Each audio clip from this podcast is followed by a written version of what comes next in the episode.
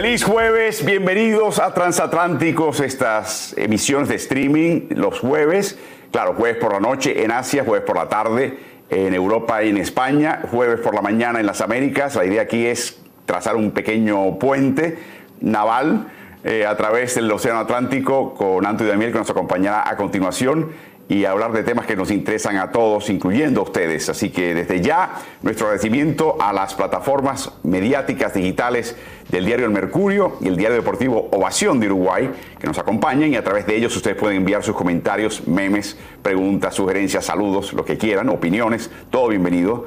Déjenos saber dónde están y qué están haciendo para enterarnos un poquito de lo que está pasando en el lado allá de la pantalla. También queremos recordarles que está siempre esto en las, tradicionales plataformas de Ritmo NBA. Estamos en el canal de Twitch de Ritmo NBA. Eh, está en la página de Facebook de Ritmo NBA, en la cuenta de Facebook de Instagram y de, y de Twitter. Dicho de paso, en cada descanso, en cada medio tiempo de cada partido de ahora en adelante, tenemos una sesión live en el, de Instagram en la cuenta de Ritmo NBA durante esa duración de ese medio tiempo. Así que acompáñenos cada noche, incluyendo esta noche. Y por supuesto estamos también en el canal de Ritmo NBA-NFL en YouTube. Casi todos ustedes están viéndolo por ahí. Si están haciéndolo y no se han eh, suscrito al canal, suscríbanse, activen notificaciones si les gusta, denle like, eso siempre ayuda. Y también estamos en Spotify. Estamos también en, no sé, una media docena, una docena de plataformas de podcast, eh, donde ahí tenemos... Eh, el, audio, la captura de audio de estas emisiones y también otros podcasts originales. De nuevo, no solamente descarguen una emisión, de una vez suscríbanse para no perderse una. Eh, de inmediato, le damos la bienvenida a Anthony Daimiel, que nos está saludando esta vez desde Donostia, justo a tiempo, llegó, está en una parte céntrica de la ciudad. Eh, buenas tardes para ti, eh, Anthony.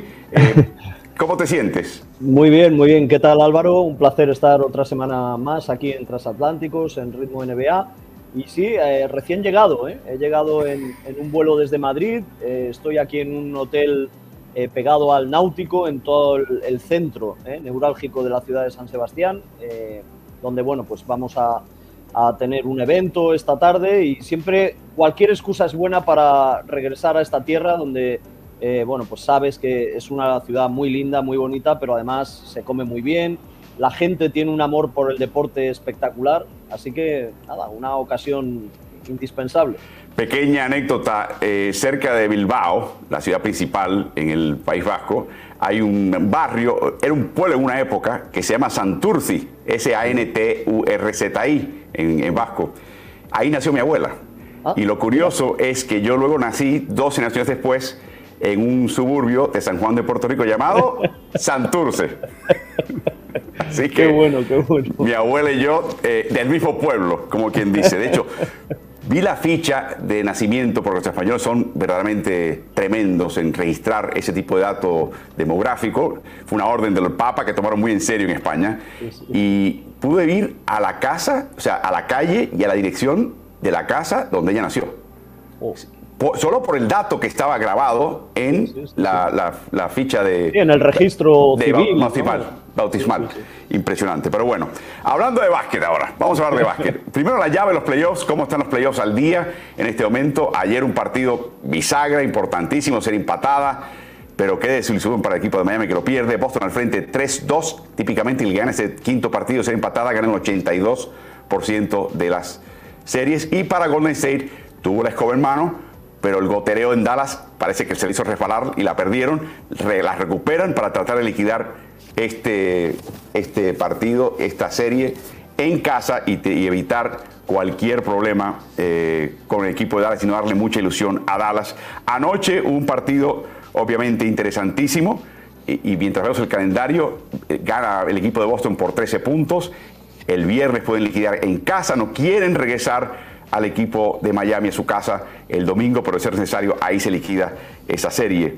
Y lo mismo en el oeste, partido hoy, de haber necesidad el sábado y de extenderse esa serie cada 48 horas el lunes. Hablaremos un poquito más de ese tipo de calendario y la dinámica que ha suscitado y las preguntas que ha suscitado, dada la cantidad de lesiones de los jugadores, pero también es parte de un tema que vamos a dedicar más adelante acerca puntualmente ese tema. Pero antes, queremos escuchar de tus palabras esta nueva película que sale en Netflix con Adam Sandler. Adam Sandler es un actor estadounidense de Nueva York que ama los deportes. Sencillamente ama el deporte. Una de sus películas favoritas y nuestras encarna a un jugador de Luisiana de fútbol americano.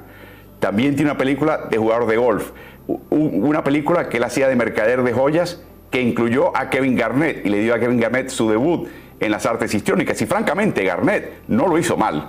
Y ahora saca esta película por Netflix, que está a punto de, debutar, que se llama Hustle, como diciendo esfuerzo, y habla de un escucha, un veedor de talento en Filadelfia, que está seguro que tiene una joyita en este jugador y, y las cuitas y el proceso de evaluación y de incorporación de ese jugador a la NBA y se trata de nada menos que Juancho Hernán Gómez. Primera pregunta, haznos el cuento de cómo termina Juancho Hernán Gómez en una película de Netflix. Pues mira, eh, lo, ha contado el propio Juancho, eh, era en pleno confinamiento, en lo más duro del confinamiento por la pandemia, y estaban eh, concentrados, bueno, no se podía uno mover, no podían viajar, y se reunieron los tres hermanos Hernán Gómez, porque Andrea se acaba de graduar, creo que en, en Nueva York, ella también juega al baloncesto, y se juntaron Juancho, Billy Hernán Gómez, actual jugador de Pelicans, y Andrea en Charlotte, porque entonces Billy estaba jugando en los Hornets y se juntaron en la casa de, Billy y estaban pasando ahí los días y les llegaron la propuesta, pero era una propuesta abierta. Adam Sandler estaba buscando el jugador ideal y les propusieron a los Hernán Gómez que se grabaran en casa, que hicieran un acting eh, y que les enviaran el, vídeo a, la productora y a Adam Sandler para, para que eligieran si era válido o no. Eh, yo creo que en ese momento ni siquiera Juancho era consciente del papel protagónico que tenía que, desarrollar, porque al final, bueno, he tenido la oportunidad de, ver la película antes de su estreno y es absoluto protagonista. O sea, están más o menos al mismo nivel de, minutaje de emisión en una película que dura dos horas, Adam Sandler y Juancho Hernán Gómez. y, habla, y habla, por supuesto, de un jugador de una situación humilde, que tiene que trabajar para, defender a su familia. Eh, eh, por momentos la trama me recordó un poquito el caso de Giannis Antetokounmpo. Bueno, sí, puede tener sus lugares comunes. Eh, digamos que es un jugador de 21 o 22 años, pero que ha estado apartado del baloncesto organizado por problemas de, su vida personal, de origen muy humilde. en la trama sitúan la residencia de este jugador en Mallorca, en la isla de Mallorca, eh, bueno, pues eh, Adam Sandler es un, es un scout, un ojeador que se recorre el mundo, está cansado porque él es entrenador, está cansado de, ser scout durante tantos años, no, puede pasar tiempo con su familia y bueno, pues hay un, jugador que él no acaba de recomendar y la, propiedad, porque además el, equipo NBA en el que se centra la trama es Philadelphia 76ers.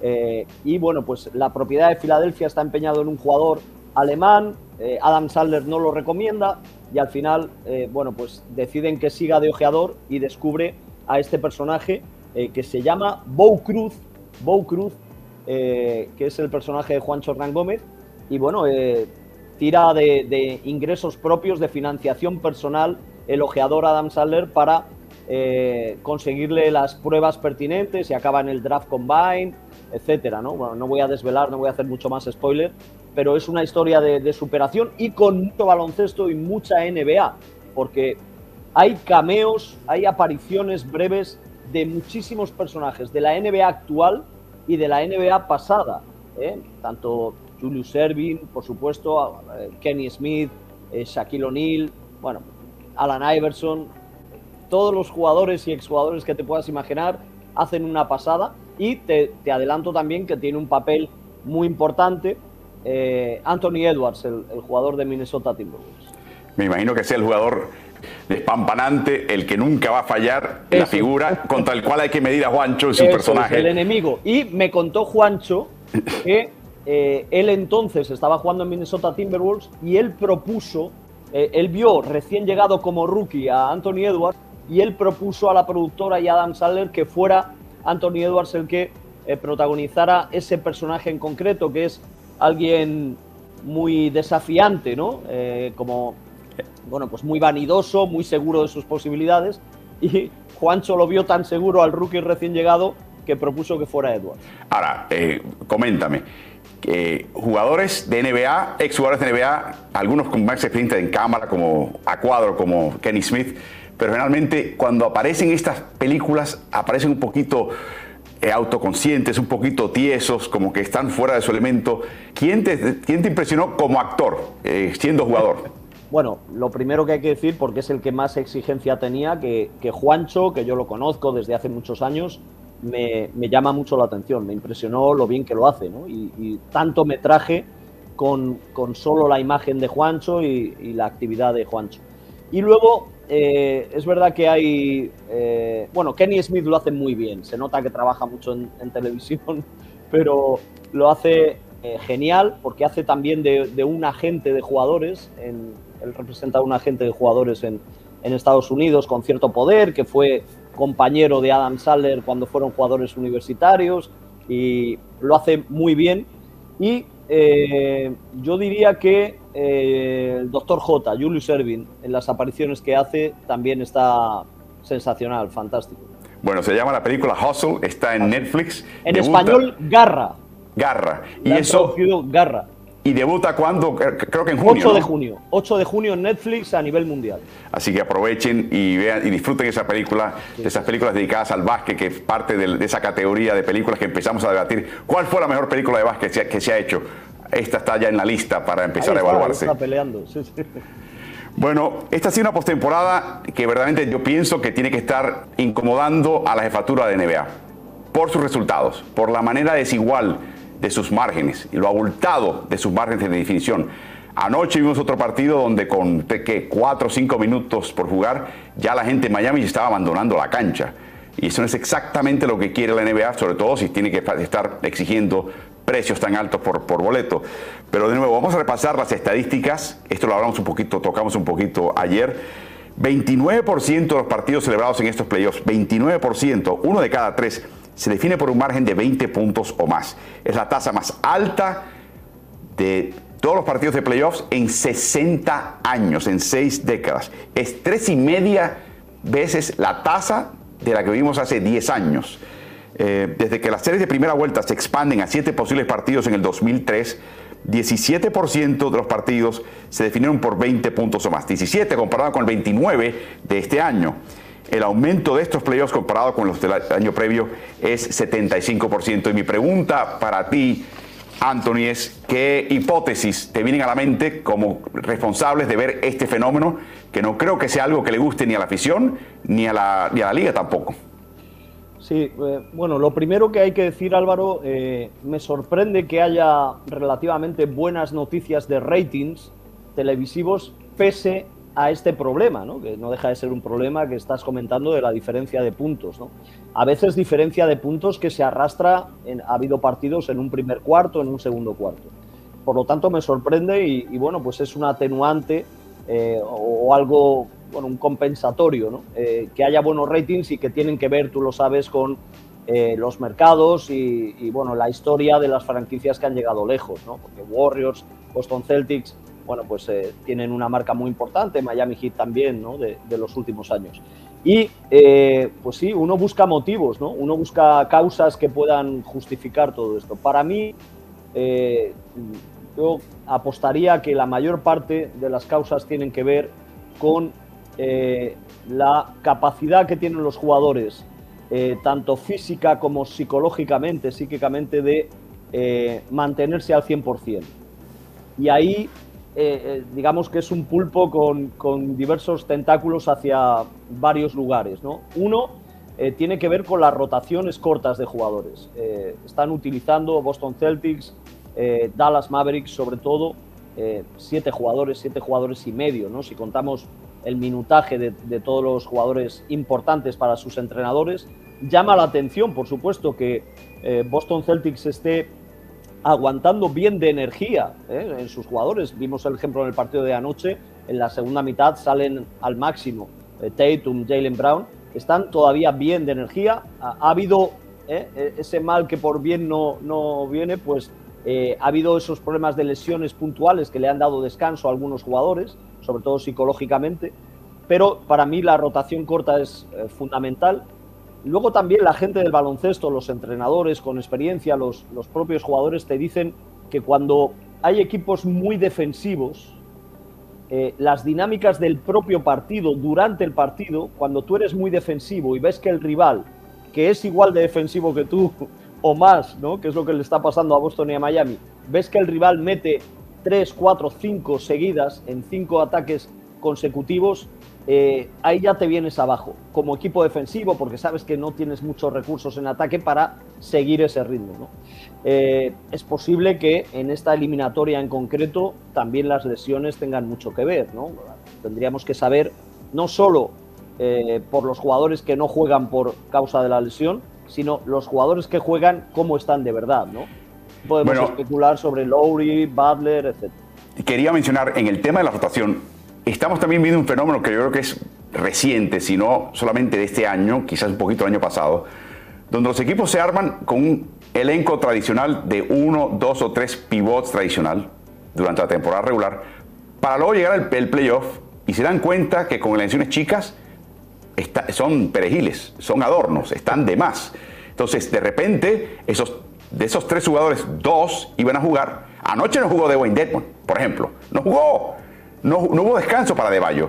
Entonces, e, esa rotación chica responde a esta modalidad de ir a alineación chica. Los equipos de NBA están preparados a descartar los pivots tradicionales a través de 82 partidos. Pero llegan los playoffs y los tienen que descartar porque al contrario te obliga a descartarlo. O sea, es interesante esa dinámica que mencionas, porque me pongo a pensar también, Anthony, claro, es la era del triple. Un, equipo que viene enchufado con triple, te va a meter un, aluvión de triples, te saca ventaja de 20 y así va el partido. Con expectativa siempre de que si tú, tienes tripleros, te quedas a ver el partido para ver si viene ese avance en final del partido, donde tu equipo mete los triples y se empareja en el marcador y hace algo un poquito más entretenido. A veces sí, en estas, estas postemporadas no. O sea, no puedo utilizar el triple como factor como tal. El triple es la dinámica que crea la diferencia. Pero por qué se sostiene y por qué no se define y por qué no cambia, es, pienso por lo que mencionas, la rotación chica y el la emergencia del small ball para, para jugar un partido de NBA.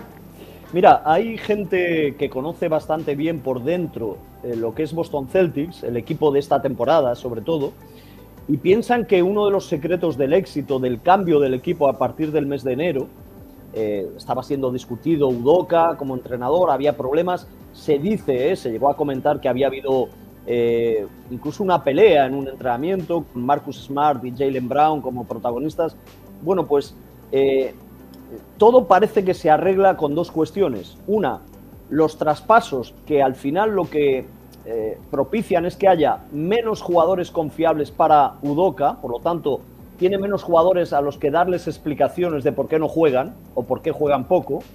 Eh, esos traspasos le dejan una lista de jugadores confiables más corta y esto parece ser que ayuda a la química y a la dinámica entre los propios jugadores.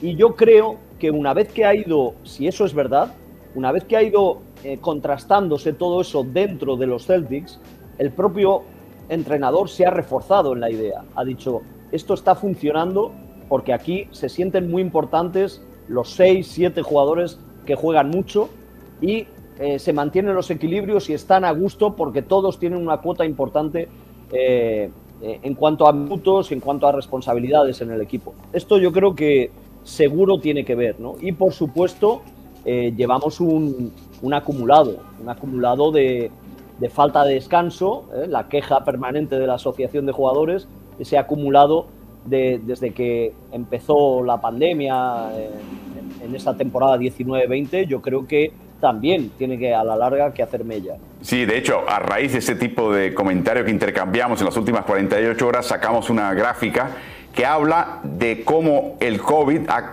atropellado el, el nivel de juego en las últimas tres temporadas para concentrarlo. Un descanso usual entre temporadas, desde el último partido de finales hasta el primero de la próxima temporada en temporada regular, son 111 días. El descanso entre esta temporada que termina ahora y la previa fue de 89 y, si remontamos un año más fue de 70. En otras palabras, han estado arrastrando partidos, aunque se celebraron menos partidos en el 2020-21 eh, y en el 19-20, hemos estado arrastrando y concentrando partidos donde no hay descanso. Yo creo que ese es otro factor. En mi opinión, sin saber nada de medicina, me parece que es un factor importantísimo. Estos jugadores están machacados Está, lo, ves, ves a Miami. Miami está machacado. Miami no puede con su alma. Y, lamentablemente está afectando el desenlace de estos partidos. Así que veremos qué pasa. Vemos que al avanzar esta serie se desgastan. Y lo que mencionaba el calendario, Anthony, se está hablando mucho de que quizás sea un error el volver, el regresar y reforzar el patrón usual de que en finales de conferencia que es un partido cada noche, por lo tanto alternan noches, que deberían quizás insertar noches de descanso, que alargaría la temporada, por supuesto, eh, pero insertarlos para poderle dar a los equipos la capacidad de recuperarse un poco más y brindar un espectáculo un poquito más competitivo. Es verdad que hace años, cuando había cambio de ciudad dentro de la serie, es decir, para el tercer partido, pues a un día más de descanso. ¿no? Y aquí en finales de conferencia, pues están jugando cada 48 horas y eso lo metes en la, misma coctelera que, que, las lesiones también, lesiones a veces que son teóricamente breves, musculares, que con un poquito de recuperación, tratamiento previo al partido puedes forzar, pero bueno, a la larga están siendo un problema serio. Y, solo para cerrar este tema, eh, normalmente la gente de a pie, el aficionado, eh, que tiene eh, actividades laborales muy sacrificadas. En Estados Unidos hay gente con dos, tres trabajos eh, que, hemos conocido eh, y que, bueno, pues tienen pocos días de vacaciones, ¿no? Un, sacrificio para poder sacar a la familia adelante. Toda esta gente, cuando ve estos días de descanso entre temporadas, dicen, pero hombre, ¿de qué se quejarán? son millonarios, ¿cómo pueden quejarse de que han descansado en vez de 111, 89? Pero Luego, por otro lado, oyes a la gente que dice eso y, puede parecer que tienen razón, pero luego hablas con los jugadores. Y hablando con los jugadores, eh, empiezas a entender, o al menos, aunque no lo acabes de entender, sí te das cuenta que ellos lo, tienen como un motivo, como una razón, que a ellos les pesa, que les pesa físicamente, pero sobre todo psicológicamente, que estaban acostumbrados a desconectar a tener unos procesos. Mira, Billy Hernán Gómez me decía el otro día, yo solo he parado total tres o cuatro días. Es decir, sus vacaciones completas han sido tres o cuatro días. Al quinto día ya estaba haciendo sesiones matutinas de entrenamiento. Eh, porque, eh, por fortuna, por eso los jugadores ahora llegan a donde llegan, eh, por fortuna ya se ha acabado eso de parar dos meses, parar tres meses, ¿no? que podían hacer jugadores de hace 20 o 30 años. Ahora los jugadores, para ser mejor, porque hay un, un clima competitivo tremendo entre ellos, siempre tienen compañeros que son obsesivos del trabajo y que son eh, los utilizan de espejo y dicen yo tengo que trabajar tanto como este para llegar ahí. Bueno, pues ahora las rutinas son de trabajo continuo en verano, teóricos días que están descansando no están descansando. Sí, porque Billy tiene que cuidarse que los Bocrus del mundo claro. Eh, y, llegan, le quitan la, chamba, el trabajo. Y pienso también un poquito que esto, estamos entonces concluyendo, Anthony, claramente que Kobe Bryant arruinó la NBA. Porque Kobe Bryant no descansaba. Kobe Bryant con la, con, la, pata rota se iba al gimnasio a levantar pesas. claro, pero es que hay muchos Kobe Bryant ya. Después de Kobe Bryant hay muchos que han conocido el ejemplo, que les han transmitido. Eh, Billy Hernán Gómez me decía que eh, Brandon Ingram eh, es un jugador obsesivo con ser mejor y con el trabajo. Y entrena por la mañana y luego por la tarde va y se va a casa dos horas y pide las llaves para entrenar por la noche. entonces, cuando el mejor de tu equipo está dando ese ejemplo, hay una activación de trabajo, de carga de trabajo tremenda en todos. Y por eso vemos siempre a Brandon Ingram medio con los ojos soñolientos, porque no descansa el hombre, nunca descansa. Sí, sí, el, párpado ahí, la cortina medio abrir. el dormilón, el dormilón Brandon Ingram. Bueno, hablando de equipos y jugadores que tienen que descansar o no descansar, nos llega una nota interesantísima de Jovan Búa. Jovan Búa trabaja para The Athletic, es un chico periodista, su, padre de extracción serbia, su madre de extracción puertorriqueña. No habla nuestro idioma, por supuesto. Habla un poquito más de serbio-croata, pero no habla muy bien el castellano. Pero bueno, el tema es que escribe una nota interesantísima. Y Anthony, tú lees y Athletic lees a este chico. Hay ciertas notas que te estás dando cuenta que la fuente está tan centrada que está leyendo básicamente el, organigrama del equipo. O sea, está leyendo la liturgia que viene de Roma. Y esta nota me dio esa sensación. Él habla de cuatro posibilidades que, de la manera que puede lidiar eh, Los Ángeles Lakers con el caso de Russell Westbrook, que hemos escuchado todo tipo de filtraciones. La primera es traspasarlo a otro equipo. El problema de esa, esa opción es que había que entregar la primera selección de primera vuelta disponible que tiene para traspasar este equipo de Los Ángeles en el 2027, en cuya época ya asumen que va a estar fuera LeBron James y quizás podrían estar reconstruyendo, muy reacios a hacerlo. Lo segundo es este, despedirlo con lo que llaman la cláusula de stretch, de estirar, de que el contrato no valga y no caiga en un año, lo puedas dividir por los próximos tres años para aligerar la carga que tiene contra la nómina y el tope salarial, o sencillamente llegar a un acuerdo con él, eh, le hace un descuento de los 47 millones que le debes, se separan y él se va a donde quiera ir, puede jugar por un contrato mínimo porque el resto se lo paga Los Ángeles, todo el mundo tranquilo y él fuera del equipo, o retenerle. Y dentro de esa posibilidad, aquí lo interesante, la nota de, de Joan Buja, hay dos grandes alternativas. Que el técnico haga la alquimia de que funcione él con los otros dos jugadores y el resto del elenco de Los Ángeles, o sencillamente hacer un John Wall cualquiera, hacer un Al Horford cualquiera, y te pago los 47 millones y no te quiero ver en el segundo California ni en la cripto en Los Ángeles. ¿Qué te pareció esa nota? Bueno, muy, muy completa. Eh, sobre todo, eh, es una, es un muy buen artículo en cuanto a que demuestra con datos, con estadística, eh, que la presencia de Westbrook no ha sido nada productiva. Es decir, no ha funcionado ni Westbrook solo, ni Westbrook con uno de los dos eh, que podrían formar teóricamente un Big Three que nunca existió, es decir, con Davis o con LeBron, eh, que ha sido pues, el peor Westbrook de prácticamente toda su carrera.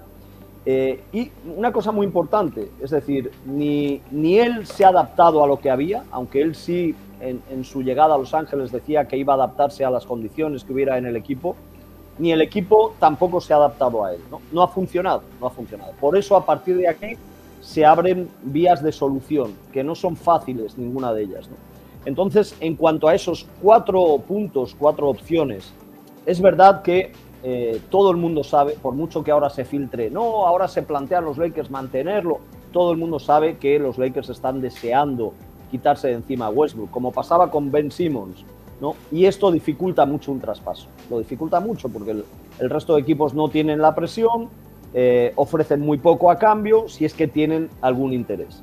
Y encima están pidiendo, eh, bueno, pues esa primera vuelta, esa primera ronda de, draft que, que, bueno, pues sería malísimo para Lakers porque además te va dificultando la renovación, que tienes que ir progresivamente, ¿no? Luego hablaremos de Warriors. Warriors sí tiene condiciones para ir renovando por las elecciones que ha tenido en el draft, Wiseman, Kuminga, pero Lakers no tiene esa posibilidad y si da pues, eh, próximas rondas del draft, menos todavía. Eh, aplazarlo, aplazar el despido, es decir, despedirlo y, pagar eh, ese dinero en tres plazos, también está condicionando eh, todo el impuesto de lujo, límite salarial y condiciones para incluso cuando no esté Lebron, lo cual es, digamos, pagar una hipoteca para cuando yo ya no viva aquí, ¿no? Y recordemos que en el caso de Los Ángeles tienen experiencia porque le tomó creo que cinco años por fin quitar el remanente, los plazos del contrato de Luol Deng, si te acuerdas bien. Es verdad. Eh, Luol Deng, que había siempre una cifra de 5 millones en la nómina de Los Ángeles, per secula seculorum, o sea, por los siglos de los siglos. Eh, y finalmente se la quitaron de encima, creo que este año. Y no quieren entrar en esa dinámica. Lo que más me, chocó es la discusión interna de que si el entrenador en la, pretemporada no puede ensillar ese caballo, si el equipo o el jugador, que de hecho en la conferencia de prensa de salida, Westbrook de cierta manera le echó la culpa a LeBron y a Anthony Davis de sus cuitas con el equipo, si no pueden arreglar esto, que mejor se quede en su casa, le paguemos y, aguantamos. Y si algún equipo quiere fichar en la, en la, fecha límite de traspasos y nos quiere dar también selecciones, quizás lo consideremos. O sea, es, es morderte el brazo para poder escapar la, la, trampa en la cual has caído. Es perder, un, desprenderte de algo importantísimo con tal de sobrevivir. Es increíble. Esto es tremendo, Álvaro, porque además yo creo que estos casos que has nombrado, hemos vivido recientemente, casos como el de Horford, como el de John Wall, eh, esto antes no pasaba en la NBA. Bueno, no, recuerdo casos así tan flagrantes en cuanto a que estamos hablando seguramente de futuros miembros del Salón de la Fama que no tienen una edad desorbitada, están en una edad de rendir al máximo nivel, hablamos 32, 33 años, y que están toda una temporada sin jugar. Eh, en el caso de John Wall, había jugado el año anterior y no había sido el de antes, pero había sido un, jugador de, buen rendimiento, de aceptable rendimiento. Esto yo creo que es un problema para la propia NBA. La propia NBA, eh, digamos que este tipo de decisiones de las franquicias les está eh, separando y les está apartando y eliminando reclamos de la propia NBA. La NBA vive de, de estas estrellas y no pueden desaparecer así, de golpe estrellas que, venden camisetas y que son ídolos de un montón de niños. Y que ves situaciones médicas que no sabes, por ejemplo, Kawhi con San Antonio Spurs, donde los médicos de San Antonio decían, no está bien, puedes jugar. Y le decían, no, no, no, déjame buscar un médico por ahí que me diga que estoy mal porque no, no voy a jugar. Eh, ben Simmons. Eh, primero, no tenía el problema de espalda, que lo, lleva arrastrando desde el 2020, hay que mencionar. Pero al principio no era el tema de conversación, era un tema de, de salud mental. Y de repente, no, no, también tengo la espalda. O sea, eh, da la impresión que hay un jueguito acá y que, no se está haciendo honesto y que no se está rindiendo al nivel. Pero bueno, de nuevo, problema de NBA. Curiosamente mencionaste, y vamos a hablar de eso más adelante en el caso de Golden State, hay otro equipo que de ninguna manera va a soltar una prenda como una selección de primera o segunda vuelta, porque necesitan esas selecciones para armar su equipo. Son típicamente equipos de mercado chico, y el que viene a la mente muy claramente es Memphis, el equipo que llegó segundo este año en el oeste, y yo creo que la sensación de LeBron James es, y lo ha dicho él, es que se, las selecciones del draft, como diciendo, empeñalas, eh, desastre de ellas, estos chicos no funcionan, no van a estar listos para cuando estemos disputando un campeonato, entrégalas por un jugador veterano que nos haga ganar ahora. Francamente, LeBron, con 38 años de edad, eso es lo único que le interesa, le importa un comino la selección de primera vuelta del año 2057. No le importa, empeñalo. Yo quiero ganar ahora. Tráeme un jugadorcito que me ayude ahora. De repente tienes que empezar a pensar un poquito, espérate, y cuando te, cuando te vayas, ¿qué? Eh, y, no voy a traer a, Westbrook con 47 millones para tratar de encajar y meter una, una persona más. Así que va a ser bien interesante si lo que le está pasando a Los Ángeles, lo que le pasó a Washington con Wall, Houston, todos estos, estos tejemanejes de repente empiezan a hacer recapacitar a los equipos y decir, espérate, así no se gana, es más problemático que otra cosa, no puedo empeñar el futuro por tener, complacer a la estrella que tengo ahora al lado, va a ser todo esto muy, muy interesante. Y creo que Los Ángeles está siendo el laboratorio para el resto de la liga, observando lo que está pasando. Y diciendo, mm, no quiero hacer lo que hace Los Ángeles. ¿Tú te imaginas esas entrevistas eh, que además creo que está yendo la propietaria Gianni Bass, eh, por supuesto Pelinka, las entrevistas con Terry Stotts, eh, Kenny Atkinson y Darvin Ham, que nos dicen que son los finalistas, eh, cuando les pregunten, bueno, ¿cómo vas a, utilizar a Russell Westbrook? Eh, ellos saben que en la respuesta que están dando se están jugando gran parte de, de con, con, esa posibilidad de entrenar a los Lakers. principal para ellos presentarse a esas entrevistas diciendo cómo van a utilizar a Westbrook al lado LeBron y de Anthony Davis. A mí, a mí me fascina porque yo estoy seguro, por ejemplo, Terry Stotts. Le dicen, bueno, Terry, ¿qué vas a hacer con un jugador como Westbrook que tiene unos problemas defensivos eh, y para integrarlo en ataque es muy peculiar? Dice, bueno, yo tuve una experiencia por nueve años en Portland con Damian Lillard, que no marca mucho defensivamente y que es un jugador muy peculiar. dice, no, no, no, no, no, lo van a interrumpir. Terry, este tipo es un atorrante, ¿qué vas a hacer con este atorrante? Damian Lillard es, un monaguillo de catedral comparado con lo que, tenemos aquí. ¿Qué vas a hacer con un tipo como este? O sea, esa conversación, yo te digo, si fuésemos una mosca en la pared, wow yo pagaría pay per view, yo pagaría billete largo para poder ver ese tipo de, intercambio. Pero bueno, así concluimos con las noticias del día, muy entretenidas hasta ahora. Quinto partido de finales del Este, Miami en casa. Había descansado Tyler Hero con un tirón del aductor la idea era que quizás estaría de vuelta para este partido, pero que va, no fue el caso y vimos un eh, desinfle, desinfle total, 93-88, marcador de la era del este de los Knicks del 90 eh, contra Miami o contra Chicago Bulls, o sea, una batalla eh, física, pero también mucho tiro errado, abierto de parte de ambos equipos. Marcus Smart jugó, Robert Williams jugó, jugó bastante bien, los demás de Miami jugaron, pero te dabas cuenta desde el principio, sobre todo en balones disputados, Anthony, que Miami no tenía esa quinta marcha, no tenía esa, esa capacidad de, conseguir ese rebote, de conseguir ese balón suelto, de ir a buscar ese rebote que iba a la esquina. le faltaba algo Miami, estaban deshechos. Sí, sí, sí. Es un partido que, mm, bueno, parece definitivo por las sensaciones, ¿no? Lo que tú dices de, Miami Heat. Porque ellos, en cuanto a marcador, en cuanto a resultado, aguantan la primera mitad. Aguantan porque tienen, creo, más eh, tiros de campo, cogen eh, rebotes de ataque y eso les permite. Y Boston también estaba mal en, los tiros en esa primera mitad, sobre todo a través de, de Tatum y de Jalen Brown. Pero eh, digamos que ya desde muy al principio, aunque no les iba mal en cuanto al marcador, se veía muy clara la incapacidad eh, que tiene ahora mismo Miami Heat, dadas las circunstancias, eh, con todos los problemas que tiene, para atacar en estático a la defensa de Boston. No pueden entrar por ningún lado. Eh, Lowry no tiene uno contra uno, no tiene desborde. Butler, pues es un, no sé, no se parece en nada al jugador de hace dos semanas. No sabemos si esa rodilla que le está dando problemas es definitiva, pero ya no existe ese recurso. Y para mí, eh, dados estos problemas, la ausencia de Tyler Hero es letal, porque digamos que contra una defensa como la de Boston necesitas al menos dos generadores a la vez. Y, bueno, Hero en condiciones normales pues es un jugador que, genera, que mete sus puntos sin contar con nadie más y eso alivia, alivia bastante. ¿no? Y bueno, se encontraron en, ese partido eh, anterior, en, el tercero, a De que anotó mucho eh, por energía, por fuerza, pero ya no es posible porque está Robert Williams, eh, que es un, buen, eh, digamos, anti-Adebayo en esas situaciones de puntos en la pintura, de, tiros en suspensión con paso atrás del propio Adebayo en distancias cortas.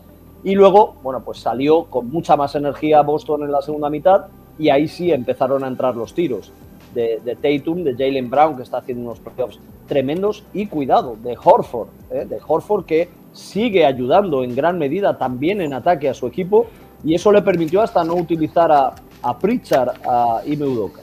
Interesante decisiones de parte de Spolstra, sabiendo que no tenía Hero. Eh, primero, descarta a Dwayne Dedmon. Se va con la zona y se va con escuadra hiperchica. Coloca a Duncan Robinson en cancha, que nunca le dio exactamente lo que él quería. Y yo conocí a Duncan Robinson, el tipo, un, tipazo, chico que viene de una familia adinerada, que tuvo todo a su favor, pero que al llegar a la NBA se siente como que no pertenece ahí. Es una cuestión mental. Eh, la falta de confianza es obvia cuando hablas con él. Es como, ¿qué hago aquí? Yo no, debería, no merezco estar en este, en este grupo excelso. Y yo creo que eh, eh, es, fácil hinchar por él, o sea, sentirte, apoyarlo, de que, a ver, mete una canastita, Duncan, métete en el partido un poquito más, porque estás dando cuenta también que se está jugando la carrera. Pero bajaron la escuadra, descartan a Deadmond, hay que mencionar algo. Miami no es el único equipo desgastado y golpeado. En la primera, en el primer cuarto veías a, Jason Tatum, tocarse el hombro, a Marcus Smart tocarse las piernas. O sea, eh, Boston no está muy bien tampoco. O sea, vamos a ser sinceros en ese sentido, no es el único. Pero eh, Adebayo tuvo un pequeño repunte, pero no fue la, la actuación del tercer partido. Y luego el descanso. De nuevo, hablando de mosquitas en el vestidor. ¿Qué, estaría, qué daría yo por estar en ese vestuario de Boston Celtics, ese descanso, donde le dieron la cartilla, porque tanto Jalen Brown como Jason Tatum salieron en la segunda mitad con otra cara totalmente distinta. Lo de Brown particularmente fue algo notable. En la primera mitad, Brown eh, fue un desastre, francamente. Falló 5 de 7, eh, tuvo cuatro pérdidas, pero bien costosas todas. No asistió a una sola canasta, no reboteó tampoco, por lo menos fue eficaz en los triples. En la segunda mitad, una bestia, 8 de 12 de campo, 3 de 5 de triple, un rebote, asistencia sin pérdidas para alguien que había estado entregando, regalando balones como San Nicolás en diciembre. Y luego el más menos, los Reyes Magos, el 6 de enero, en la Epifanía, el enero, en, segunda mitad, cuando estuvo en cancha más 21. Vamos a repasar el mismo perfil de su cuate, el otro Jay, eh, Jason Tatum, otro que tuvo una noche y día en este partido. En la segunda mitad, tremendo más 22, 6 de 11 de campo. En la primera mitad falló 8 de 9 y se estaba, estaba culpando al hombro. Dicen que buen zapatero nunca culpa a las herramientas, pero en este caso alguien le dijo algo y se metió en cintura, agarró 8 rebotes, sí fue persistente en las asistencias y constante. Eh, y fue la diferencia enorme en este partido. Y como mencionábamos también, esencialmente el, el, lo deshecho que estaba Miami. Tanto así que después del partido, Joel Embiid que él mismo se autodenomina Troel Embiid porque le encanta tirar dardos eh, y hacer críticas en público a través de sus redes sociales. Saca un tweet eh, donde decía a Miami le hace falta más, le hace falta más personal eh, y eso le costó al Miami Heat el quinto partido y quizás le pueda costar la serie, Anthony. da esa impresión, ¿no? Sobre todo si puede mantener la energía Boston eh, y ante su público en el Garden es más fácil mantenerla o sacarla. Yo creo que una de las cosas que tuvo que pasar en el vestuario, en el descanso, fue que eh, los técnicos o incluso un veterano como Horford avisó al resto del equipo, vieron muy tocados a Miami. O sea, se veía ya, aunque Miami se mantenía en el partido, pero se veía que no tenían recursos, ¿no? Y por eso llegan esos dos parciales de, de 8-0, de 24 a 2 eh, en la segunda mitad que, bueno, pues destrozan a, a, los Heat. Muy interesante esto que decías de arropar a, Duncan Robinson eh, con la defensa zonal, pero digamos que es una solución de emergencia para la defensa porque quiero tener a Robinson para abrir más el campo, para crear más espacios con más amenazas de tiro, porque como estaba viendo Spolstra que no había eh, ruptura en uno contra uno, ni de Butler ni de Lowry, pues la única solución tenía que ser mover rápido el balón con buen criterio y buscar tiros de fuera. Pero fíjate en tiros de fuera, Butler hace dos airballs, eh, hay dos, tiros de Oladipo al, canto, al lateral del, tablero. Bueno, pues eh, es un equipo, desde luego, con toda la impresión de estar ya eh, a un día de las vacaciones. Y de hecho, yo, si yo soy Boston ahora y veo que tengo un rival herido, no quiero que esta serie se extienda. Yo también estoy tocado, ¿no? Vamos a matar esta serie para descansar un poquito más, quizás un día o dos más, que contra el rival del otro lado que, que, atenta ahora Golden State también a liquidarla. Así que el, el, énfasis y la, el incentivo está alineado para que Boston liquide esta serie. Y es que tienes el incentivo, el típico incentivo que se le da a los niños. Un último esfuerzo que si lo logras tienes seis días de vacaciones o de descanso, en este caso, antes de las finals. O con mi caso, con niños en, el viaje que hicimos a, la Costa Brava, Barcelona y Girona, con niños chiquitos le decíamos, vamos a ver estas ruinas, estas piedritas, y si te portas bien te llevo a la piscina, a la pileta después. y si tranquilizaban. Cualquier cosa para, para tratar de persuadirlos. Por último, repasemos esta serie y sus resultados comparado con la que a mí lo que ya recuerdo que es una serie que fue larguísima, en siete partidos, fue en finales, fue en el 2005 entre San Antonio y Detroit. De nuevo, el margen de victoria del equipo ganador fue tremendo a través de los primeros cuatro partidos. Luego, a partir del quinto, se fue eh, acercando los, los marcadores, pero una serie que lleva hasta siete partidos con partidos desiguales individualmente dentro de esa serie. Esta serie de Boston y Miami me está haciendo recordar esa de San Antonio y Detroit. Sí, sí, recuerdo, recuerdo aquella, aquellas finals del 2005. Eh, lo que pasa que, a diferencia de lo que ha ocurrido aquí, aquí en esta serie ya Boston ha ganado en Miami y Miami ha ganado en Boston. En aquellas finals arrasó San Antonio a Detroit en San Antonio, luego llegamos a Detroit eh, que allí, bueno, pues estábamos hospedados en Troy, creo, cerca del Palace de, Auburn Hills, y, entonces Detroit Pistons arrasó en casa a San Antonio. Y llegó ese quinto partido, que es un histórico de las finals, con aquella actuación, bueno, pues de otra dimensión para mí, la de Robert Horry, eh, que, bueno, pues aunque no decidió directamente, pero sí fue muy importante para luego llegar al séptimo y que pudiera asegurar San Antonio el anillo en casa, ¿no? Sí, claro, tú te quedaste en un buen hotel en el Troy. Yo me acuerdo que estaba, estábamos a kilómetros y kilómetros de ah, distancia para llegar al palacio. Eh, pero bueno, fue una serie memorable. Eh, eh, recuerdo también que esa serie duró 21 partidos, 21 días. Eso es. y recuerdo que al final me pidieron que fuese a San Antonio para entrevistar a Ginobili. Y tenía que esperar a que pasase un día en San Antonio, llegase el desfile en San Antonio para luego ir a la entrevista de salida de Ginobili. Yo recuerdo estar fuera de mi casa por un mes eh, fue brutal la espera, tremenda serie. La disfrutas, la siete partidos, pero machacante. Y así concluimos con esta, este análisis de esta serie del Este entre Miami y Boston. Dallas ganó su primer partido después de estar al borde del precipicio contra eh, Golden State en las series finales del Oeste, eh, Anthony, y lo hicieron por varias razones. Primero empezaron a meter el triple, pero hubo pequeñas sutilezas tácticas en este partido que ayudaron a Dallas. Eh, la primera que voy a mencionar es el hecho de que sacaron a Luca del medio de la cancha en ataque. Lo colocaban, y esto lo ha hecho antes, obviamente, eso no es nuevo, pero lo, colocaban constantemente en un costado de la cancha para comenzar las acciones ofensivas de su equipo. Y el efecto que tuvo eso es una facilidad mayor para él poder penetrar eh, en la línea directa al aro, en vez de ir por el centro contra dos que le cerraban, tenía solamente un jugador típicamente. Y la otra cosa es que si le cerraban, tenía mejores ángulos de pase para hallar a sus tripleros y se notó en este partido. Sí, es, eh, muy interesante esto que, buscó Jason Kidd, porque ante esas defensas, eh, bueno, que son zonas de ajustes, pero eh, dejando en ese lado, al final lo que buscan con Luca es que encuentre el centro para doblar el balón a las esquinas, ¿no? donde tienen que ser determinantes Finney Smith, Reggie Bullock los triples. Y es verdad que es más fácil para Luca llegar desde el, ángulo de 45 grados al centro, porque al final el que ajusta en la defensa zonal desde eh, más cerca de la línea de fondo es un jugador más lento que, como tú decías, los dos que están en la posición de arriba. Y entonces eso le permite mayores opciones a Luca de buscar la pintura, de buscar ese centro para doblar o para anotar. Luego hay otro beneficio.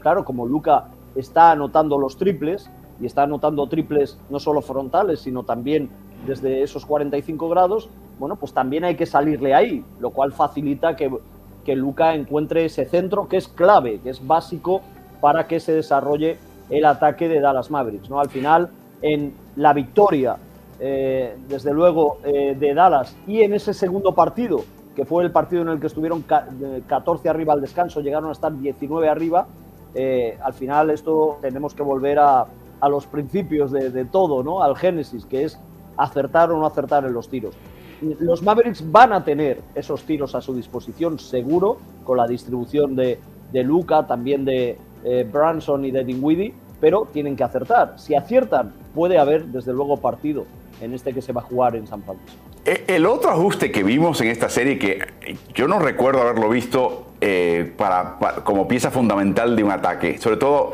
cuando el equipo contrario te, marca con conceptos de zona, o sea, se, pertrecha y te, entumece la penetración. Yo he visto situaciones donde cuando eso pasa, el equipo coloca en ataque a cuatro jugadores en un costado y le da la bola al que está uno contra uno, para que ataque uno contra uno y consiga esa canasta para, que hace falta, ¿no? Eh, lo que llama el famoso inglés el, aislamiento, el, el isolation. En este caso, colocaron ese jugador allá pero jugaron con los cuatro. O sea, jugaron con la parte, la mitad de la cancha, en el costado fuerte, cuatro contra tres. Y eso yo no lo había visto antes como, como pieza fundamental, Todo lo contrario, si sobrecargas con cuatro en un costado, dáselo al que está solo en el uno contra uno. Jason Kidd lo invirtió. ¿Y qué pasa? Cuando tienes cuatro contra tres, circula el balón y en algún momento, como mencionas, va a haber un tripero abierto por diseño. Va a haber alguien abierto, es cuestión de rotar el balón y ver a quién le toca. Y ese es el tiro de triple que dice Jason King, si estamos, ganamos. Tan sencillo como eso. Tan sencillo como eso. Es, verdad que es bastante curioso y me pareció también un concepto bastante futbolístico. En, fútbol ya se lleva muchos años haciendo lo de la eh, superioridad numérica en una zona o en banda, ¿no? como le dicen en fútbol, en soccer. Y y bueno, pues esto se trata de eso, efectivamente, de jugar eh, solo en la parte derecha o en la parte izquierda del ataque. ¿eh? Divides en dos eh, el medio campo y juegas en un lado y ahí eso te puede permitir espacio suficiente para con superioridad y como tú decías, con buen criterio y buena precisión en el pase, crear esa posibilidad de tiro. Y desde luego esto también te lo da tener jugadores eh, con esa capacidad para, romper en esas situaciones en poco espacio, que son Luka Doncic y Branson también. Recuerden que Anthony lo pueden escuchar en Largueros y varios programas de cadena SER en España, el Carrusel eh, Deportivo también, los fines de semana, donde también habla del fútbol español, así que el hombre es polivalente, obviamente, y estoy aprendiendo de conceptos de fútbol, que yo normalmente no veo ese deporte para nada, así que, como dirían en Argentina, cuando me comentas ese tipo de, situación en el fútbol, digo, mira vos, no sabía, me entero ahora. Eh, pero bueno, esa es la clave para este equipo, veremos si son capaces de lograrlo. Eh, y para Golden State, de nuevo, lo único que menciono de Golden State es que, y lo vamos a hablar más adelante, es que están jugando en, estamos jugando damas y ellos están jugando ajedrez. Están jugando en múltiples dimensiones. Colocan a la juventud a cancha, en parte para relevar a los veteranos, sí, pero hay un riesgo enorme contra un equipo como Dallas que te van a pasar por encima, ¿no? Con su equipo veterano. Pero también lo están haciendo para preparar a estos chicos para el futuro. O sea, es increíble lo que está haciendo Bob Myers y Steve Kerr con este equipo, con la, entre comillas, la suerte que tuvieron de esa cantidad de lesiones de, Green, de, Curry, de Thompson por dos años, que les permitió traer ese tipo de talento de alta proyección. Pero es increíble que en unas finales de conferencia estén jugando minutos importantes dos novatos y un jugador de segundo año. Es increíble, Anthony. Bueno, lo de Moses Moody me sorprendió muchísimo en el cuarto partido, que de repente apareciera cambió la rotación, dejó fuera a Damian Lee, que, había protagonizado con Bertans aquel incidente en, la banda, y, metió a Moses Moody, que la verdad es un jugador que sí me ha gustado cuando lo he visto, es muy joven, muy joven. 19 años de edad, 19 años de edad. Claro, con muy poca experiencia, pero es verdad que se le ve un, un jugador valiente, descarado, bueno, eso lo son la mayoría de estos eh, que llegan a ese nivel, en esas posiciones del draft, pero sobre todo es un jugador que se le ve bastante completo, es decir, no se le ven tantas carencias en, facetas diferentes del juego. Se le ve fuerte, se le ve con capacidad para manejar el balón, para defender, para salir en campo abierto al contraataque. Eh, y es verdad ¿no? que, que, han ido apareciendo en los playoffs jugadores que tienen que ser el futuro de este equipo.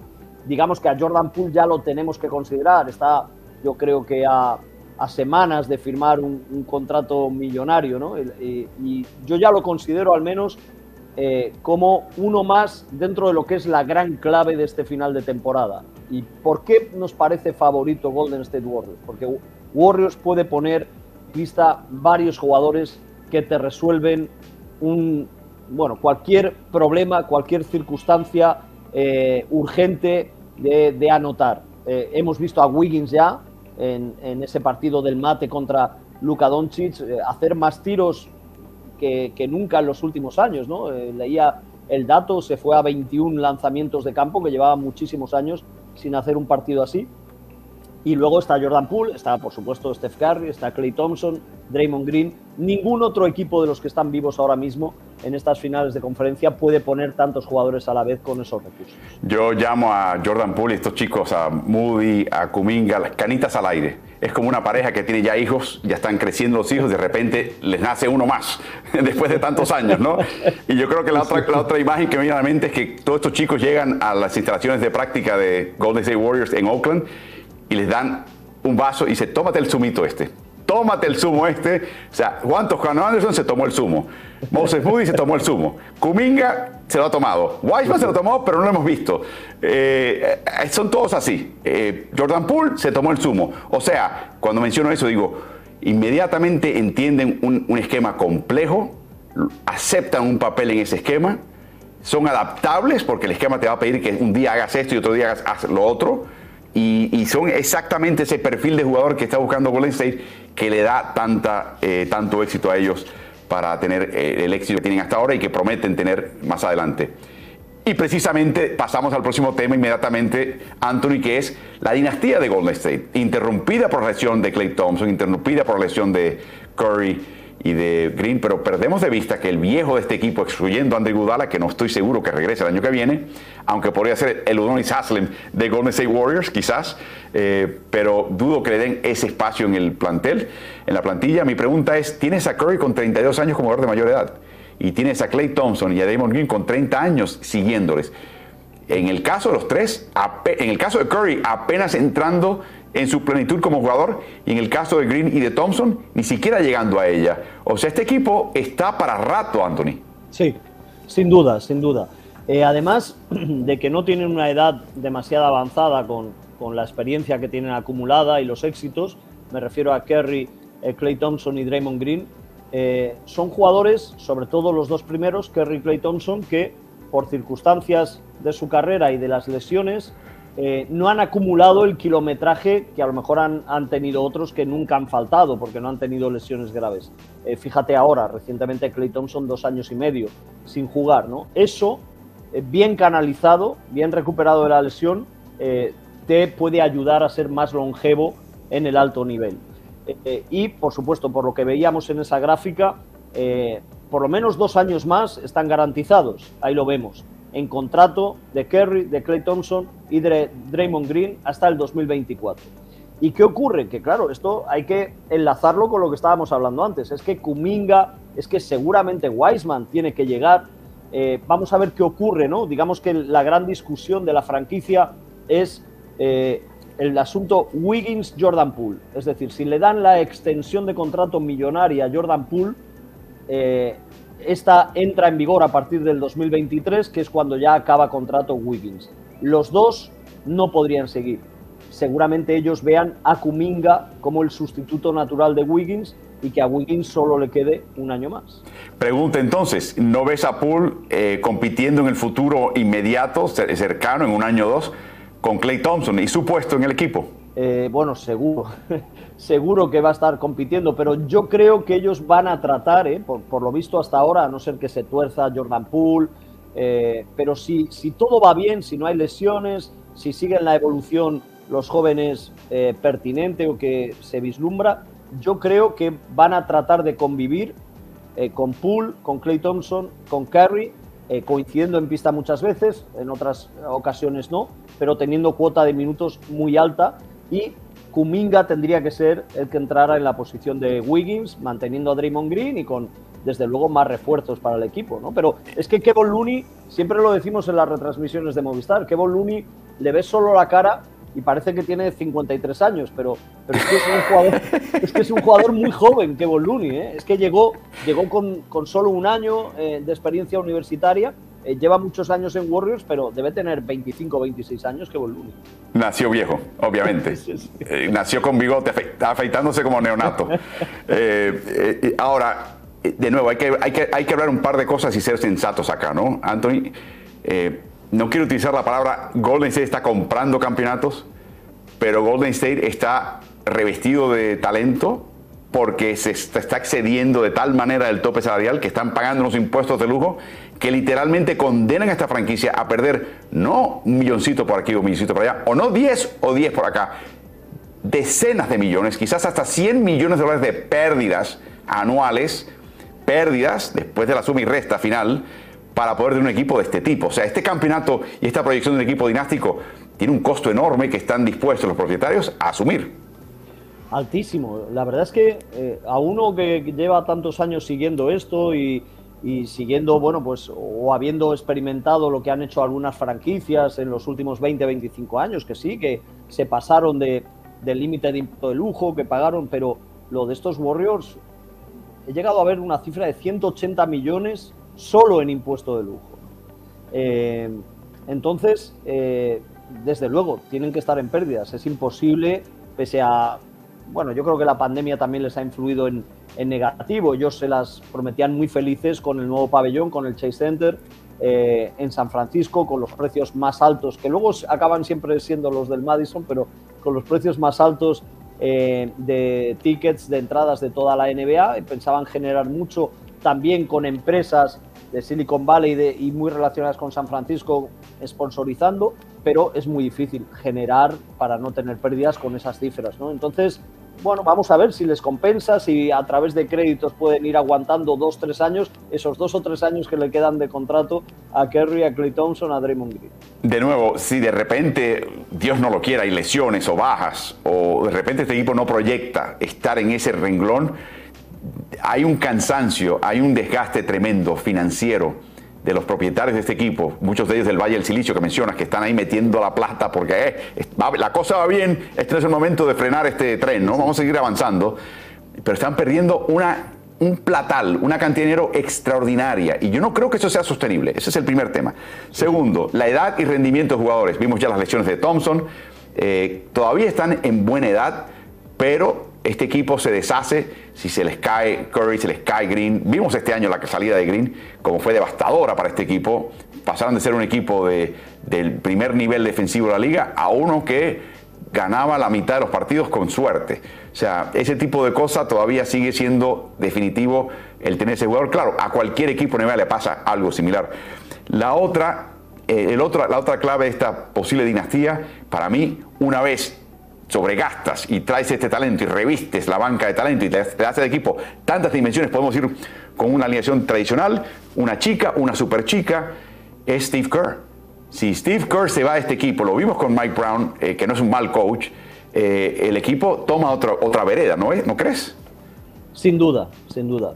Eh, yo, yo, además tengo la idea desde, desde ya el, la 14-15, la temporada 14-15, eh, creo que se ha valorado muy poco a Steve Kerr para todo lo que ha hecho.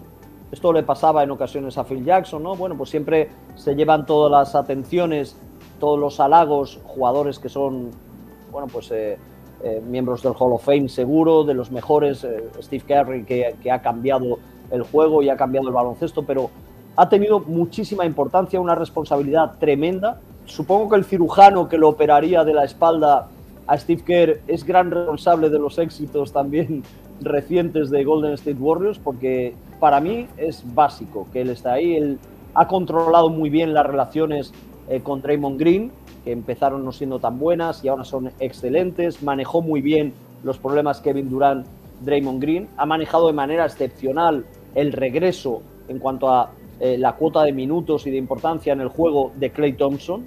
Ha sido fantástico, todo un modelo de recuperación de un jugador que ha estado dos años y medio fuera.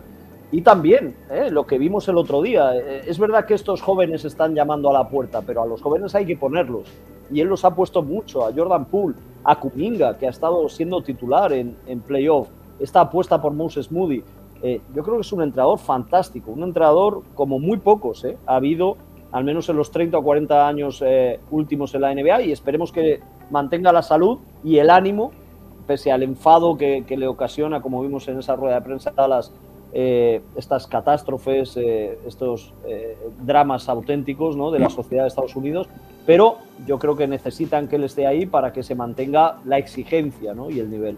Bueno, lo último que menciono es la capacidad del cambio de posta, o sea, el cambio del, batón, que es la parte más delicada. Cuando finalmente estemos ya viendo el cierre de la carrera, o la disminución de la influencia y el papel de los Thompson, Greens y Curry. Está eh, Curry tomando decisiones. Están estos chicos creando una cultura.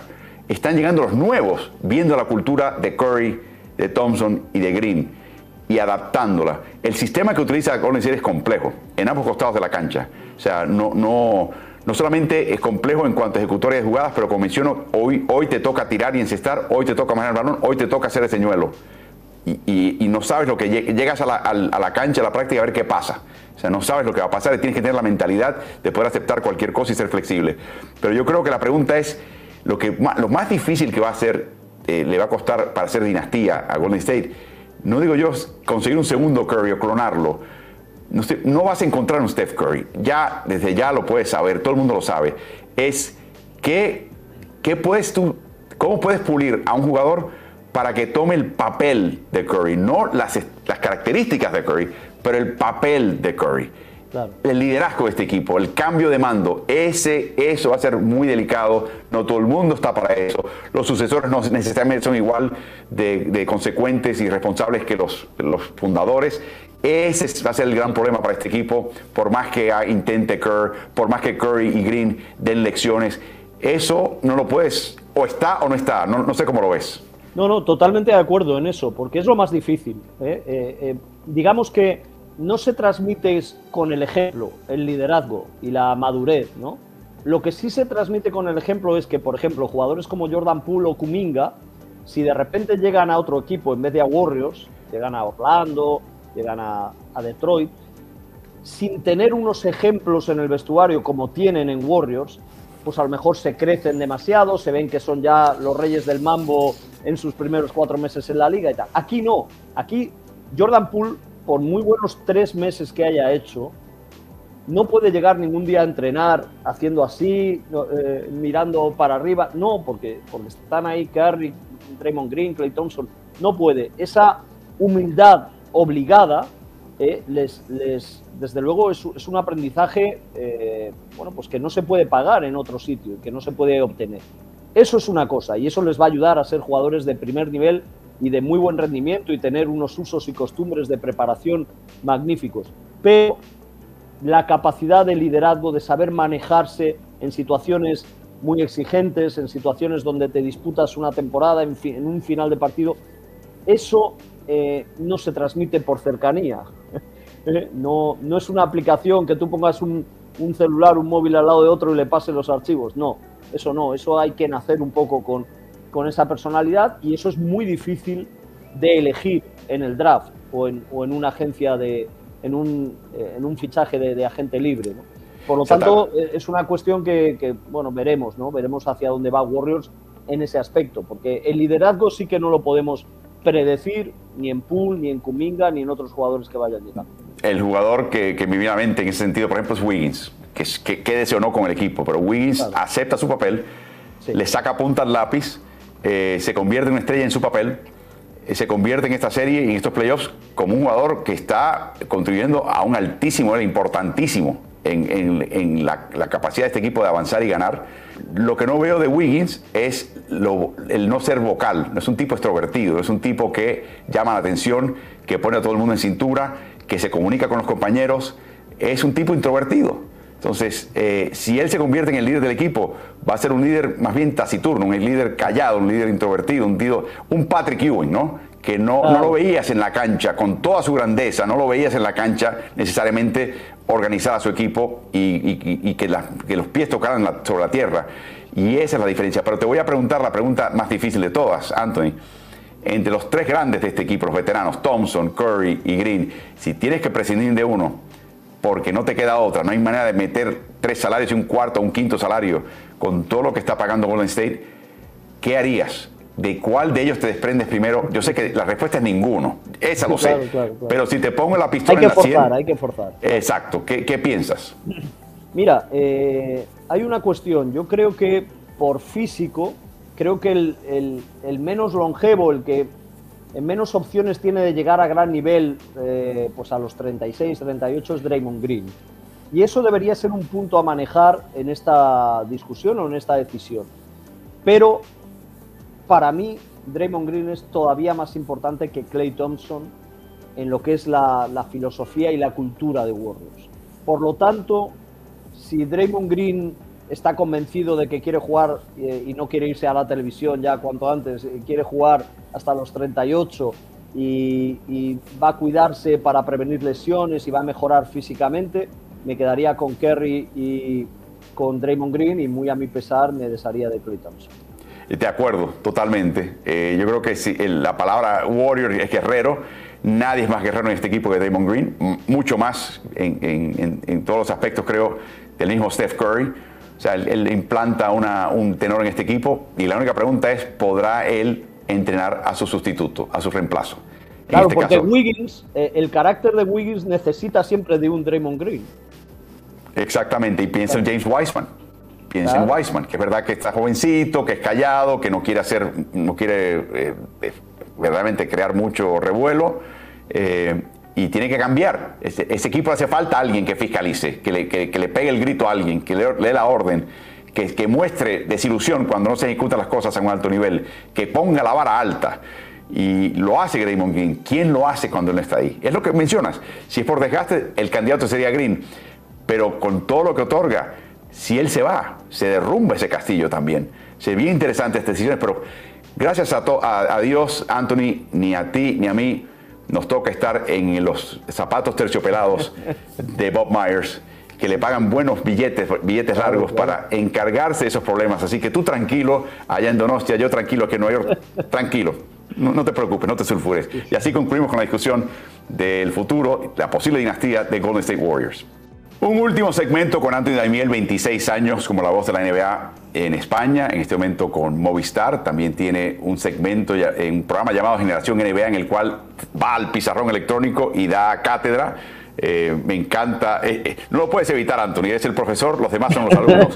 No quiero yo desmerecerlos a ellos. Simplemente no por conocimiento, por cuestión de edad. No, no, no. Yo creo que te interesa el tema de la métrica de avanzada y, y, cómo ve la, la, NBA en este momento un gerente general o un entrenador y por qué hace lo que hacen y ya se han entrado en ese tema como también lo hacemos acá en Ritmo, así que por eso es que nos encanta eh, compartir estos transatlánticos contigo los jueves, pero sé que te tienes que ir, vamos a hacer un temita más. El tema es la biografía, la vida y milagro de un tal Ime Udoka, chico de extracción nigeriana, su papá se emigra a los Estados Unidos, eh, terminan eh, estableciéndose en el área de Portland, de hecho, él y Eric Spolstra, ambos jugaron baloncesto universitario en Portland State. Interesante, la gente no, quizás no, no aprecia esa, esa, esa conexión. El papá de Eric Spolstra, John Spolstra, era ejecutivo de liga, en un momento con Portland, en otro momento con los New Jersey Nets, que después fueron los Brooklyn Nets. Ahí yo no conocía al padre del tipo espigadísimo, eh, de extracción holandesa. Eh, a Eric nunca lo conocí hasta que pasó a Miami, le hacía preguntas cuando era asistente de video y no me decía nada, no soltaba prenda. Estaba Pat Riley, lo tenía totalmente calado. Y de hecho no ha cambiado mucho en ese sentido. Pero bueno, Imi Udoka tiene un caso interesantísimo porque era un chico que en todo momento Anthony fue subestimado. Sí, sí, sí, es un, es un jugador, bueno, pues de allí de, de Portland que eh, le, cuesta mucho, eh, no entra en programas universitarios de, prestigio. Y bueno, y, que le llega una primera oportunidad en la NBA con Portland Trail Blazers debido a la lesión de un jugador veterano, era la época de, Nate McMillan, es el año de rookie de Brandon Roy, de la Marcus Aldridge, de Martel Webster. Claro, era un equipo en construcción, pero eh, un entrenador como Macmillan sabía que necesitaba eh, un jugador eh, esforzado, que fuera a defender. Ya desde el principio Udoka ofrecía algo que hoy en día está muy valorado y que en aquella época no tanto. Se pensaba que había muchos jugadores capaces de hacer eso, pero un defensor como él, un jugador sacrificado, duro, que aseguraba un 40% en triples, sobre todo desde la esquina, ya era un gran recurso. Y él, esa temporada en la que le llaman para pretemporada porque ha habido eh, una lesión, luego le, le garantizan el contrato. Me parece que juega setenta y tantos partidos de temporada regular, eh, promediando 27, 28 minutos. Eh, y ahí ya, bueno, pues él demuestra que puede pertenecer a esta liga, ¿no? por supuesto, también tuvo su, su, aventura con los Lakers, ¿no? Y bueno, pues tuvo que demostrarle a los Lakers, creo, tiempo antes eh, que era un jugador con personalidad, porque nadie quería defender a Kobe Bryant ¿no? en, los entrenamientos, en pretemporada, y él ahí estuvo sufriendo a Kobe Bryant como no podía ser de otra manera, pero demostrando el carácter que siempre ha demostrado. Sí, porque el chico en su último año en Portland State se lesiona un ligamento en la rodilla, se lo quiebra se le repara y juega finalmente al fin de año y vuelve a desgarrar el mismo ligamento. Termina yendo al baloncesto internacional, jugó con Independiente en Argentina. Estuvo en España también. Canarias, estuvo en Canarias, estuvo, dio la vuelta al mundo, ¿no? Con tal de él poder mantenerse vigente. Y luego regresa a Portland porque Aaron Miles es quien se lesiona y a él lo incorporan al equipo. En las prácticas de pretemporada ya había un jugador de ese equipo que es Jared Jack que notaba lo, lo, fajón que era este muchachito y siempre decía, tráemelo a mi equipo. Tú te das cuenta que lo hace Anthony porque no quiere que esté en otro equipo para marcarlo a él. Claro, claro, no lo quiere enfrente. Bueno, siempre fue muy listo. Ahora está de, de asistente Jared Jack. Y Aaron Miles también jugó en España, jugó en, en Sevilla. Aaron Miles luego tuvo que hacer carrera por Europa, estuvo muchos años. Y, y, bueno, podemos decir que le ha devuelto el favor, ¿no? Porque ahora es asistente de, de Udoca en Boston Celtics, Aaron Miles. ¿Y qué te parece la historia del segundo partido de pretemporada cuando ya aparenta que va a conseguir esa plaza con Portland eh, y él vive en Portland y va y se dirige al partido y le llega la noticia? Cuéntanos esa, esa historia, Anthony. Sí, eh, él está yendo al partido y, recibe una llamada de su madre eh, y bueno, pues para que fuera a su casa, llega a su casa, ve las ambulancias y bueno, pues había tenido un, un ataque su padre y fallece su padre. Y él, eh, digamos que muy consciente de, la oportunidad en la que está, él no falta ni a partido, ni a entrenamiento del día siguiente, ni nada por el estilo. Eh, supongo que con el shock, él creo que ha llegado a hablar de ello, diciendo que eh, bueno, tenía que refugiarse incluso para olvidar la desgracia de la pérdida de, del padre, pues eh, en lo que estaba siendo el gran reto profesional, seguramente muy consciente de que era el momento más importante para solventar su futuro profesional. Por lo tanto, yo creo que él ha llevado esa rectitud, esa responsabilidad y siempre como jugador, yo he hablado con compañeros suyos en Canarias, era un jugador muy duro, muy exigente, eh, transmitía esa exigencia en los entrenamientos y bueno, pues eh, él tiene que ser también muy inteligente para poder haber encauzado como ha encauzado la temporada con Boston Celtics, aunque él ya tenía, eh, llevábamos muchos años sabiendo que era entrevistado para eh, poder ser entrenador jefe, muchos años de asistente eh, con Popovich en San Antonio, ha pasado por Filadelfia, ha pasado por Brooklyn, pero era de los asistentes con mejor, yo diría, fama de toda la NBA. Le ha llegado la oportunidad y fíjate, ¿eh? fíjate que va a estar ya con todo lo que está haciendo en Boston entre los eh, entrenadores bueno, pues más apreciados de la NBA en los próximos años. No, es increíble. La anécdota del fallecimiento de su padre, se despide de él en su casa, se monta en el auto, el padre aparentemente falleció tan pronto él se fue, un ataque al corazón, tan pronto él salió de la casa, dice que se cruzó con las ambulancias y no sabía, bueno, estaban yendo fletadísimas a millón, no sabía de qué se trataba y luego recibe la llamada de la madre más adelante con la trágica noticia. Siete años con Greg Popovich. Eso te curte la piel un poquito. Si ya este la tenía ya curtida, bueno, se curtió un poquito más. Después pasa por el banquillo de Filadelfia. Después pasa un año con Steve Nash en el banquillo de Brooklyn, que le ayudó muchísimo este año porque conocía un poquito dónde cojeaba el equipo que fue su rival en la primera vuelta. Eh, y luego llega a este equipo de Boston, donde en la primera parte de la temporada las disputas entre Smart y Jason Tatum y los Jasons y, eh, Jalen Brown, la falta de éxito de este equipo, los partidos tan flojos que tuvieron, eh, finalizados con esa derrota contra Nueva York Knicks, que estaban ganando por 23 y lo perdieron, pero de forma descarada, de forma eh, triste, ¿no? Daban, daban pena. Finalmente fue el momento de apretar tuercas, hizo los cambios que mencionabas, de sacar jugadores que pensaban, reclamaban genuinamente por su calidad minutos en cancha. Al sacarlo simplifica las rotaciones, le da más responsabilidad aún a los que se estaban quejando, como diciendo, te damos lo que quieres ahora, cállate la boca, produce pero cállate la boca. Hizo pequeños cambios, por ejemplo, Rob Williams intercambiaba marcas y lo sacaban al perímetro y lo anulaban. Hizo el cambio donde le dijo al resto del equipo, si hay cambio de marca abajo, donde está Williams, tú te vas con el que se va afuera. Y Rob, tú te quedas con el que, con el que se queda abajo tú no te me retiras del aro. Y eso fue una diferencia enorme en la defensiva de este equipo. Y lo puedes ver en los partidos de Boston. Lo verás en el próximo partido de Boston y Miami. Cuando hay intercambio de marca abajo, Rob Williams, aunque se quede con el externo, con el, base, se queda. El otro, aunque se tenga que ir afuera con el, con el hombre grande, se va. Y lo mantienen cerca del aro. Son pequeños cambios que él ha hecho y creo que le exige, es lo que llaman hoy por hoy el modelo de técnico que llaman líder de hombres, un tipo que tiene un carácter, que cuando abre la boca lo tienes que escuchar, que tiene un peso tremendo y que hace y te francamente te motiva, sea por intimidación o por razón, a hacer las cosas que quizás no se te ocurran o no quieras hacer. Y yo creo que ese, es el gran logro de un jugador como de un entrenador como Udoka. Sí, pero eh, esto no es habitual y es muy interesante tomar la decisión de quiero menos jugadores importantes en mi equipo. Normalmente el entrenador eh, busca lo contrario, ¿no? Busca, bueno, pues ya, ya elegiré yo quién juega o no, cuanto más tenga mejor. No, no. Eh, él detectó el problema, ha sido jugador en circunstancias muy difíciles a veces, detectó el problema y jugadores como Josh Richardson o Schroeder, el alemán, que seguro estaban exigiendo una cuota importante en el equipo y estaban molestando a otros que pensaban que no debían perderla, como Tatum, Jalen Brown, Smart, etcétera, bueno, pues al final se quita de esos dos jugadores, eh, llega Derrick White como base suplente, eh, sin más, para Derrick White, Derrick White no va a suponer un problema para Smart y para Derrick White no es un problema Pritchard ni viceversa, ¿no? Por lo tanto, yo creo que esas operaciones de Stevens en, en febrero rearmaron muy bien, con menos, mejor, ¿no? Podríamos decir, al equipo. Y muy interesante también, Álvaro, que Stevens, yo lo, lo pensé en cuanto eh, vi el fichaje. Cómo Stevens, que ha sido tantos años técnico jefe y ha tenido asistentes, ha podido él elegir sus asistentes, de repente cuando tiene que tomar la decisión, yo no entreno, voy a fichar a un entrenador, ficha a un asistente de otros equipos. Fíjate las referencias que debería tener Stevens de Ime Bueno, yo estoy seguro que esa llamada Popovich vino de rigor.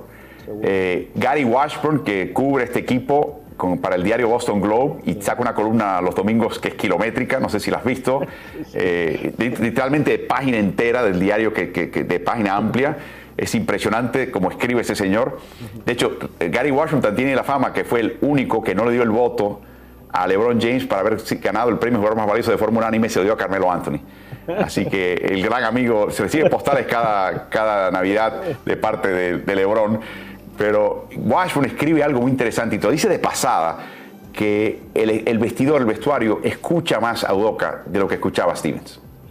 Te lo dice de pasada, como diciendo, hay una diferencia acá y es palpable. Estos chicos le hacen más caso a Udoka que lo que finalmente estaban haciendo a Stevens. Y yo creo que Stevens palpó eso y cuando vio que se iba Danny Ainge, espera, espera, espérate, déjame hacer quizás eh, lo que mejor hago y tengo la capacidad de evaluar a jugadores y a técnicos porque sé de básquet y déjame traer una persona que, a este grupo le venga mejor y fue Udoca. Sí, eso es, eso es. Eh, no sé, ya sabes que a veces siempre está esto de los que han sido jugadores y los que no, que a veces los jugadores tienen ese respeto eh, mayor por el que ha sido jugador, porque piensan que conoce mejor lo que son sus sensaciones en, en todo momento y, bueno, y ven un poco más eh, con reparos al entrenador que es un entrenador de, biblioteca, ¿no? Como se podría decir en el caso de Stevens. Y en el caso de Udoca conoce todos los trucos y le puede decir a, a, todo. a Peyton y Abraham, hey, hey, yo sé lo que estás haciendo, te conozco bacalao, eh, aunque vengas disfrazado, así que yo sé exactamente y suspéndeme lo que estás haciendo porque hay que hacer esta otra cosa que hay que hacer para que tu Así que así concluimos la discusión de Ime Udoca. Pero hay una pregunta, Anthony, antes de despedirnos finalmente, y este Bogotá, Colombia. Por favor, analiza las diferencias entre la NBA y la Euroliga. ¿Cuál te entretiene más? ¿Cuál te enseña más? Te están preguntando cuál es tu hijo preferido, Anthony. bueno, un placer contestar a Diego, desde, eh, que pregunta desde Bogotá. Eh, mira, es, un, es una buena pregunta de, muy difícil respuesta. Eh, a mí me entretiene más ver NBA. digamos que es una liga con la que estoy muy familiarizado desde hace 27 eh, años, eh, una liga que tiene unos códigos de renovación tremendos, eh, que te permite una amplitud, yo creo que el juego NBA también, por una diferencia fundamental, que es los tres segundos defensivos, la infracción de tres segundos defensivos que no existe en el baloncesto FIBA, bueno, los espacios se multiplican gracias a esa norma en la NBA por, lo tanto se dinamiza el juego. La Euroliga es mucho más táctica, es una competición más para, entrenadores con rotaciones. Mira, la tendencia que estamos comentando de NBA y de los equipos NBA, lo de jugar con siete jugadores es algo inviable en el baloncesto FIBA, sobre todo en una competición tan dura, tan exigente como es la Euroliga. Pero, desde luego, es muy interesante eh, seguir las trayectorias de los equipos. Sigo viendo partidos de Euroliga, sobre todo los, los jueves y los viernes en, temporada normal. Hay grandes equipos, ahora existe el problema debido a la invasión de, Ucrania por parte de Rusia de la salida de los equipos rusos, porque al final, bueno, pues el Zenit, el CSK estaban incluidos entre los ocho primeros en el momento en el que son expulsados. Vamos a ver cómo eh, renueva y cómo reforma eso Euroliga, pero no cabe duda que es la segunda mejor liga del mundo después de la NBA. Bueno, puede incorporar siempre hablando Magic, pienso yo, eh, si hace falta, ¿no? Ahora, eh, en serio, dos cosas. Lo primero, en, la, Euroliga y en la, ACB española, en la Liga Endesa, la mentalidad es otra. Eh, en la NBA existe lo que llaman el load management, el manejo de carga. El manejo de carga en la Liga Europea es que hoy, dadas las características del rival, tú vas a ser el abridor en esta posición. Y en el próximo partido va a ser tu compañero en tu próxima misma posición. O sea, eh, la, idea es que tienes una banca importante y generalmente, aunque te adhieras a un cuadro titular, vas a hacer cambios durante la temporada, no por lesión, sino por decisión táctica del, técnico. Y es la mano del técnico que mencionas que se ve mucho más en el básquet europeo que en la NBA. Eh, no, hay, no hay tiempo de práctica en la NBA. Eh, y típicamente sacas los cinco caballotes que tienes para que te resuelvan el problema. En la, en la Euroliga es un tema totalmente distinto, la mentalidad es distinta, el tipo de práctica es superior, eh, la exigencia en la cancha es superior, eh, la competencia es mucho más pareja, yo pienso, equipo por equipo. Yo sé que hay equipos grandes, equipos chicos también, pero yo creo que se plantan muchos equipos en, en temporada regular y tiene muchos esos elementos. Pero por último, Anthony, sea honesto, estás de visita en, en Bahía Blanca y terminó el asado, tienes la panza llena y estás tomando un vinito y estás pasándolo bien, hay una linda conversación de básquet y de repente te dice alguien que en la canchita de estudiantes a cuadra y media hay un juego de cadetes eh, andando, vamos a ir a verlo, ¿qué dices? Hombre, por supuesto, cuanto antes, cuanto antes. sí, eso, esa oportunidad no se puede perder, desde luego, ¿no? Eh, porque al final ves a... Eh, puedes ver a, jugadores, puedes detectar ya jugadores con una personalidad que seguramente les pueda llevar a luego poder retransmitir partidos de, ellos, ¿no? Y, es, bueno, pues eh, por suerte, mira, hoy me decían que aquí en, Guipúzcoa solo hay, me hablaban de un número de licencias de, gente federada, niños, niñas, jugando al baloncesto grandísima, ¿no? Eh, aunque no ha calado en el baloncesto de élite el equipo, aquí la gente es más de Basconia, del equipo de Vitoria, pero, pero la práctica del baloncesto, eh, bueno, en España es tremenda. El deporte femenino es el baloncesto con mayor número de licencias, por ejemplo. Entonces, si vas paseando, puede ser muy bonito el parque, pero si hay una cancha al lado y hay, y hay juego, hay que atenderlo y estás hablando del País Vasco. Valencia, que es tu Valencia querida, está produciendo en el básquet femenino eh, un tercio del elenco de la, Selección Nacional de Mayores. O sea, es, impresionante. Así que, pero antes dice que tienes muchas cosas más que hacer y está empezando a caer la tarde y quieres ver el partido de Golden State y Dallas. Te agradecemos como siempre tu compañía y tu increíble y, entretenidísimo aporte. Sigan a Anthony en sus redes sociales. Eh, yo lo hago. Eh, van a aprender un montón. El hombre está muy activo tiene un podcast llamado 2 más 1, que también está interesante, dedicado al básquet, con los chicos de Drafteados. Eh, está en todas, así que síganlo eh, y disfruten estas transmisiones de Transatlántico. Te dejo, voy a quedarme cerrando el programa. Disfruta el resto de tu tarde, te lo agradezco muchísimo y nos vemos el próximo jueves. Muchas gracias Álvaro, gracias a todos los que nos han visto y a Ritmo NBA Transatlántico el próximo jueves. Chao. Chao. Así que nos vamos despidiendo. Gracias a ustedes por la compañía esta mañana. Eh, mañana voy a estar en Pittsburgh. Eh, espero bien acompañado. Les tendremos el anuncio más adelante.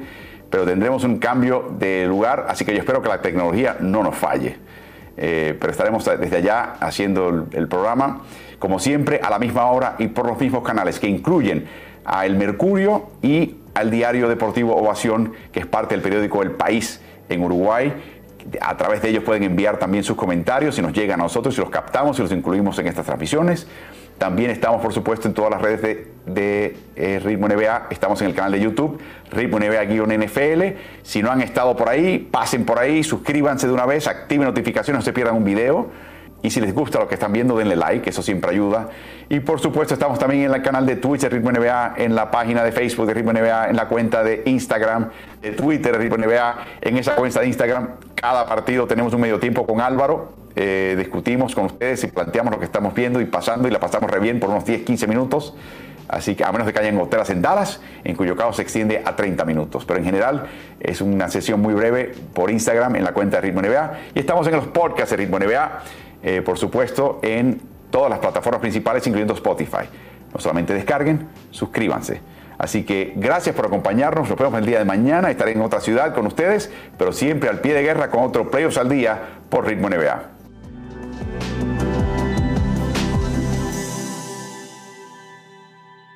¿Y tú? ¿Estás en ritmo?